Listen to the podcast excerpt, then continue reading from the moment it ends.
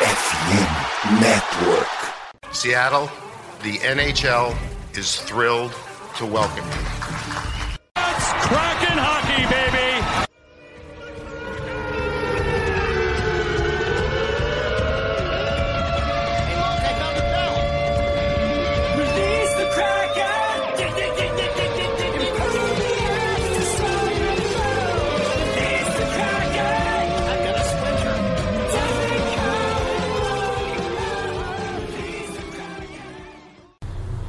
Olá a todos, bem-vindos a mais um Tips of the Kraken. Estamos de volta, finalmente, depois de um tempo parados, mas estamos de volta.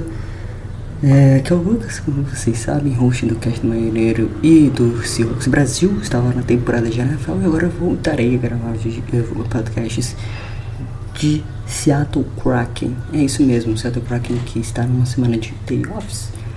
Né? A- teve o All-Star Break no último final de semana e o time só volta a jogar agora no final de semana contra o Philadelphia Flyers. Então vou falar desse período desde a, o início da temporada em outubro até esse período de All-Star Break. Muito, muito importante falar sobre a sequência de jogos que o time tem a seguir nesse mês de fevereiro, mas também falar o anterior, né?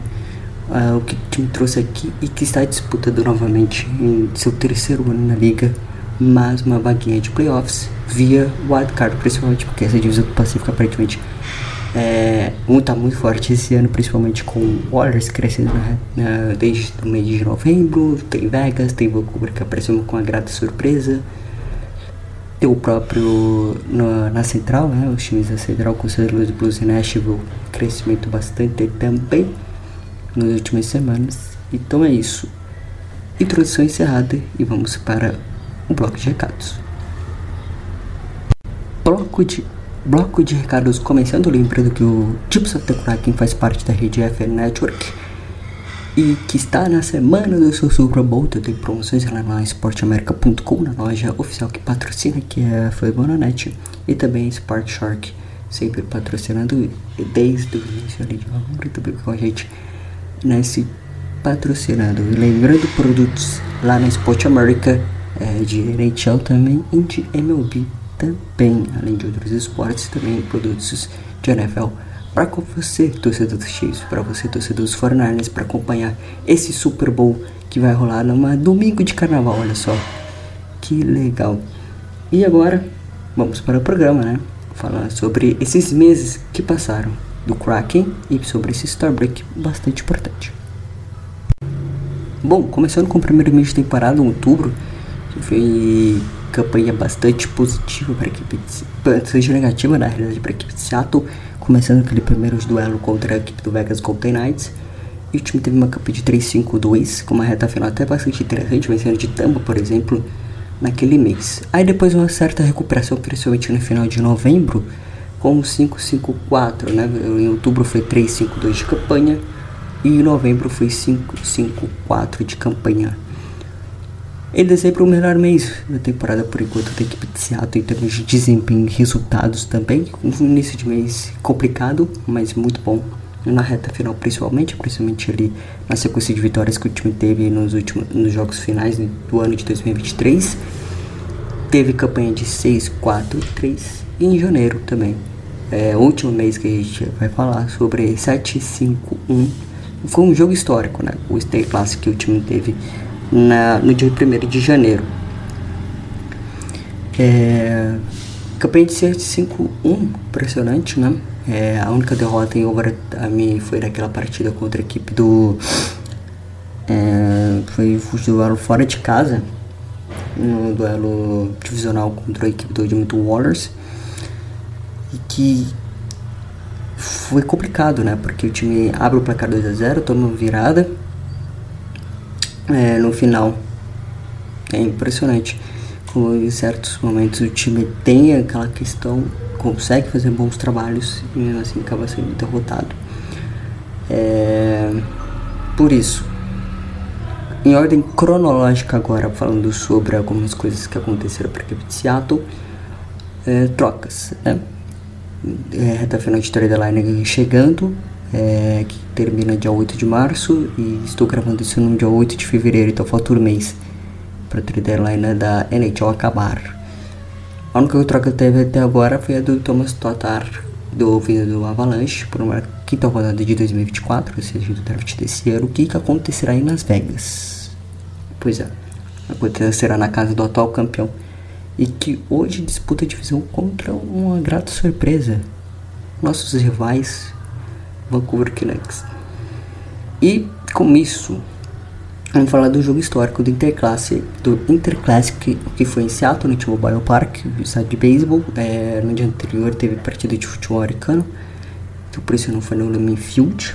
E sim, no T-Mobile Park, que nessa época do ano não tem beisebol, o pessoal aproveita para marcar esse aproveitou para marcar esse duelo, já era confirmado desde o ano de 2022, naquele play, foi confirmado ali em meados de outubro ou novembro, antes mesmo da temporada começar, aliás, de 2022, que já era confirmado que o time teria um All-Star em casa já para a temporada de 2023 e tinha essas negociações já rolando e anunciado no ano passado.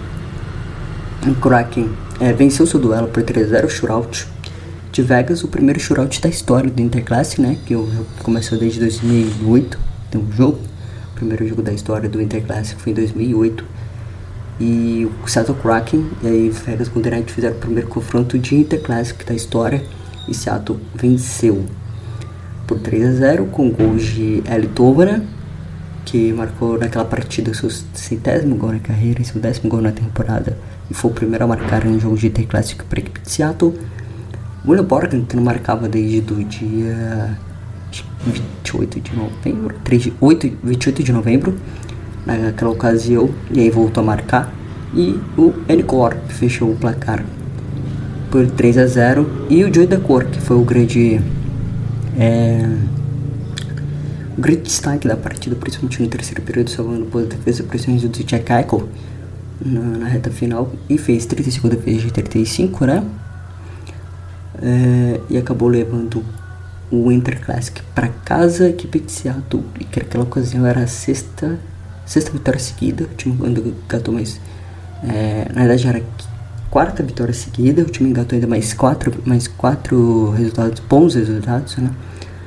É, depois, depois teve derrota contra a equipe do Pittsburgh Penguins, que foi a primeira vitória, derrota do mês e do ano, do Kraken, um 3 a 0 com o Jerry, sendo o principal é, destaque do jogo, com, é, talvez na melhor atuação dos Pens na temporada. Né? Então é isso. Seguindo, revisão dos jogadores né, até aqui na temporada, os cinco líderes de cada artilharia, assistentes e pontuadores da, da franquia, e também o desempenho dos goleiros até aqui. É, Jordan McCann com 20 gols, o Oliver Parkstone com 13, o All-Star, a gente já vai falar sobre isso também, que ele foi pro All-Star Game é, nesse novo formato de All-Star, né? Não era antes, era Conferência Oeste Conferência, Conferência Leste, mas agora não é mais, ou pelo menos nesse ano não foi. O Wellington Havana com 13 gols, o Jonathan Schwartz, que teve uma pequena lesão durante a temporada, mas já voltou com 10 gols, e Jordan Abre com 9, engatando até um pouco de sequência na última semana de três gols, né? Três gols, quatro assistências, importantíssimo nessa reta final de mês de janeiro, mesmo com o último desempenho na derrota contra o San Jose Sharks, muito mal, equipe do Crack, por exemplo, que aliás foi a equipe derrota em última, né? E o último jogo do Crack, né? Aliás, antes de virar o mês e também antes da chegada do Star Break, antes do All-Star Break em Toronto, né? Pra parar do All-Star Break em Toronto pro All-Star lá na cidade canadense. Número de assistente eu vice absoluto com 29. Até deu uma reduzida nos últimos jogos, porque teve um problema de lesão no, nas, últimas, nas últimas semanas. O problema até que alguns jogadores ficaram doentes, porque teve um jogo em Buffalo. Teve um duelo em Buffalo e aí o problema de viagem, a neve também atrapalhando bastante o deslocamento da equipe. E ficaram alguns jogadores doentes, até por isso algumas justificativas dessa má sequência de resultados em alguns momentos. O Oliver Burks teve 27 assistências, Jordan Abbott teve 19, o Renato Havana teve 17 e o William Morgan com 16. Número de pontuadores totais até aqui na temporada. O Oliver posteriormente de para 40 pontos É o primeiro a chegar na casa dos 40 pontos até aqui na temporada.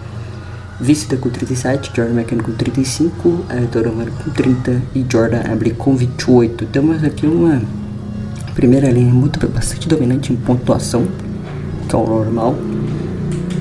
E a terceira linha muito boa, né? Porque o Oliver Tobanen que vem jogando nessa terceira linha muito bem.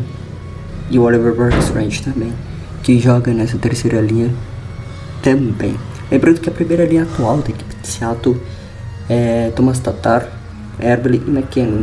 Matt Beniers caiu de produção mesmo pra, dessa temporada para essa, o que é um pouco normal, regressão à média depois de uma boa temporada. Ainda é um segundo anista, podemos dizer assim, oficialmente, mesmo tendo estreado na temporada de 21-22. A primeira temporada do na carreira. Mas é isso. De desempenho, vamos falar do principal destaque no Gotec na temporada. Lógico, vou falar dos problemas físicos novamente do Felipe Grubauer no início de temporada, que ele sempre tem aparentemente com a equipe de Seattle. Acho que só em 2021 e 2022, na primeira temporada, ele não teve problemas físicos e teve só um mau desempenho. Mas em 22 e 23 ele teve sim problemas é, físicos novamente, na reta final engrenou e roubou a titularidade até do Martin Jones nos playoffs e foi muito bem. Mas o Joey da Cor hoje teve 34 partidas, 31 mais starters, campanha até aqui de goleiro com 15,99. Lembrando que a campanha atual da equipe de Seattle é 21 vitórias, é 18, 19 derrotas e 10 derrotas de overtime. Ele sofreu 77 gols, 2.32 de média, que é uma média até muito alta, mas a temporada do Kraken é para ser uma média tão alta assim de gols tomados, porque o time sofre muito, mas marca muito, como foi na temporada passada também, 2022 2023, só que nessa o time estava pouco efetivo no ataque e tomando muito gols também. Então teve esse desequilíbrio em alguma parte da temporada, pelo menos no início da temporada principalmente, né? É, em saves, 897%, 897 é, chutes defendidos e 92% de conversão, além de dois shootouts, um deles, como eu havia citado anteriormente, no Interclass. Temporada até de 50 jogos na temporada, 21 vitórias, 19 derrotas e 10 derrotas em overtime, 52 pontos totais. Hoje é o quinto colocado dentro da sua divisão do Pacífico e apenas pelo menos até a data dessa gravação, atrás do Wild Card. Está fora dos playoffs neste momento, mas ainda briga pelo Wild Card. Né? Nashville e St. Louis estão entrando. O Edmonton Oilers já disparou, já saiu dessa briga de Wild Card. Los Angeles Kings acaba de demitir, é, recentemente, antes da pausa, se não me engano, demitiu seu técnico. Então hoje o Dave Hextall tem o técnico mais longevo dentro da divisão do Pacífico, por aquilo que pareça, né? Ele foi contratado junto com com essa comissão técnica. Tirando o goleiro, o, o, é, o, treinador de goleiro, né, que foi trocado do ano para o outro, do primeiro ano para o segundo e hoje ainda segue. É, é um excelente, é, transformou o Judagor num excelente goleiro. E o Grubauer na reta final dos jogos do ano passado foi muito bem. Tem muito mérito é, de, de, sabe, por ter trazido ele de Toronto. Em gols a favor por jogo 2.78 em gols é, tomados por jogo 2.86. É como eu disse anteriormente, a média de gols aumentou tomados do, e a de gols sofridos, de gols feitos diminuiu. É, os jogos é, power play do time até aqui muito bem na temporada, dos melhores penalty kills da liga e dos melhores power plays, porque é um time que marca muito mais gols do que na temporada passada, nos últimos anos, pelo menos nos últimos dois anos foi um dos piores power plays, desse ano está na média da liga, até um pouco acima da média, a média da liga de 20%, quase 21%, e hoje é de o atual power play da equipe de Seattle está de 30 conversões para 138, 138 chances, ou seja, uma porcentagem de 21%, e gol de gols tomados de 29 para 136, uma porcentagem de 78%, era aquela média habitual da equipe de Seattle. Essa, e aí teve também a questão do Oliver Strange, que foi escolhido ao terceiro All-Star dele na temporada, né? É, o Oliver Parks foi sendo escolhido o terceiro All-Star da história do Kraken. O primeiro foi o Jordan Eberle do ano que foi em Las Vegas. E o Berners ano passado que não jogou, infelizmente, por causa de um. É, por causa da lesão né, na cabeça antes mesmo do All-Star. Então ele foi poupado para essa partida. Acabou não jogando o All-Star de 2023. Basicamente é isso, senhores. É resumão da temporada técnica da equipe de Seattle. Um bom desempenho da equipe.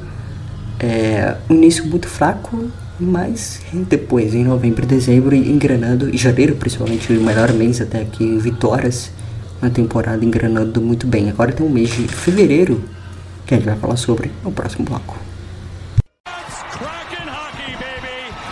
Bom, voltamos para o segundo bloco aqui para vocês, lembrando que o Seattle Kraken volta a jogar nesse mês de fevereiro só apenas no final no final dessa semana, né? Que hoje é quinta-feira e joga apenas no sábado contra a equipe do Philadelphia Flyers fora de casa.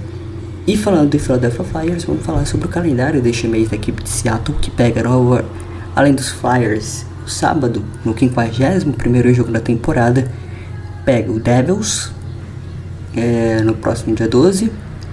A semana de carnaval, por exemplo, os dois jogos na verdade aconteceram na semana de carnaval. Um back-to-back -back depois com Devils e Islanders também fora de casa. Depois pega o Boston Bruins fora de casa, o primeiro duelo entre as equipes na temporada. Ambos jogos à noite. É, aqui para Seattle, né? Aqui para o Brasil, então todos os jogos acontecendo às 9 ou 9 e meia, por exemplo, o caso do New York Islanders é às 9 e meia. Jogos em Seattle neste mês, começando com Detroit Red Wings. É um jogo à tarde, contra Vancouver Canucks um jogo mais à noite, 11 horas da noite, por exemplo, meia-noite na realidade. Contra o Minnesota Wild, importante informação aqui que o terceiro duelo contra o Minnesota Wild, que é o terceiro do mês, em casa, é, Seattle enfrenta é, Seattle enfrenta o Wild com aquele uniforme do Inter Classic, né, pelas duas vezes consecutivas. Ainda nessa temporada o time vai pegar o Minnesota Wild com o uniforme do Inter Classic e também o Montreal Canadien no próximo mês, em março. Então é isso. E depois enfrenta o Boston Bruins, depois enfrenta o Pittsburgh Penguins em casa também. São nove jogos neste mês de fevereiro, entre os dias 10 e 29 de fevereiro. Lembrando, esse é sexto, então vai ter é, mais jogos. Vai ter um dia a mais aí de jogos. A equipe de Seattle no mês. Eu prevejo um, pelo menos um 5-4 aqui ou um 5-3-1. Acho que algum jogo. É, acho que uma fora dessa realidade é muito difícil que aconteça. Talvez ganhe um do Bruins ou no TD Garden em casa. Ganhe do Islanders é, fora. Perde pro Devils, com certeza. Vai ganhar do Detroit. Acho que perde pro Canucks. E acho que perde pro Wild, né? E aí, o outro duelo contra o Pittsburgh Penguins na temporada primeiro foi um shootout do Jerry no mês passado e nesse mês vamos ver o que vai acontecer. Provavelmente uma vitória da equipe de Kraken tentando uma vingancinha, né? Então na teoria vence. É... O Flyers está muito bem também na temporada, né? Tem o bom desempenho. A equipe do George Tortella, 26, 29 e 6 de campanha neste momento, enfrentando hoje, aliás, o Winnipeg Jets. E é o terceiro na divisão Metropolitana. Então é um jogo bastante interessante para ficar de olho esse Flyers e Kraken nessa semana. Kraken que neste momento está em quinto na sua divisão do Pacífico e tenta se reerguer dentro da NHL depois da vitória, depois da derrota na realidade contra a equipe do contra a equipe do São José Sharks fora de casa.